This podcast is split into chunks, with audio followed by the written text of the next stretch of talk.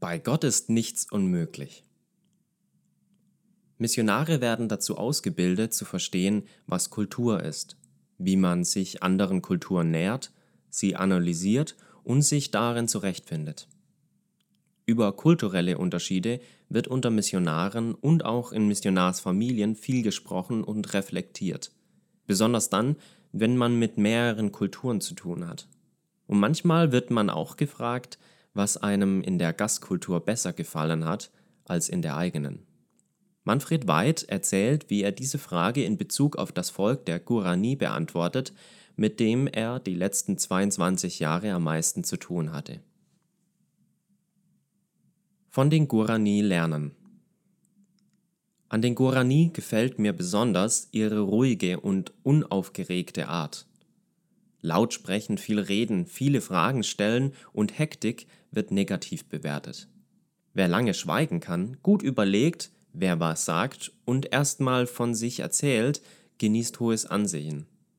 Wenn die Person dann noch Zeit hat und ein bisschen witzig ist, ist sie ein gern gesehener Gast in jedem Gorani-Dorf.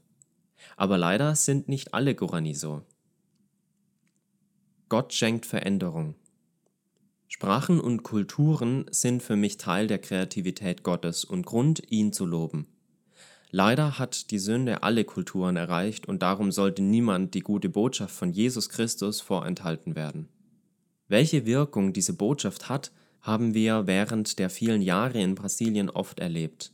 Hier ein Erlebnis der letzten Zeit in Brasilien, das uns wieder gezeigt hat, bei Gott ist nichts unmöglich. Antoninho ist Häuptling, Antoninho ist Häuptling des Dorfes Pinhal, was so viel bedeutet wie Pinienwald. Ich kenne ihn schon viele Jahre und habe viel Schlechtes über ihn gehört. Er hatte mit vielen Menschen Streit und war meist bewaffnet. Er war der einzige Gurani, vor dem ich aus diesen Gründen Angst hatte. Kurz vor dem Ausbruch der Pandemie hatte ich gehört, dass er zum Glauben an Jesus gekommen war. Um es mit eigenen Augen zu sehen, machte ich mich auf den Weg zum Pinhal. Und tatsächlich, Antoninho sang Lieder zur Ehre Gottes. Halleluja. Bei Gott ist nichts unmöglich. Ende letzten Jahres fragte Antonino, ob wir helfen könnten, eine kleine Kirche im Dorf Pinhal zu bauen. Diesen Plan hatte schon die ersten Missionare unter den Gorani vor über 30 Jahren.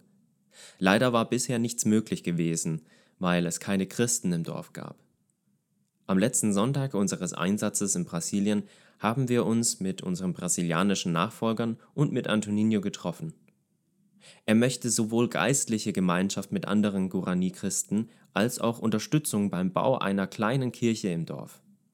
Unsere Nachfolger haben beides zugesagt und wir freuen uns, wie Gott nicht nur damals einen Saulus zum Paulus machen konnte, sondern das auch heute noch tut.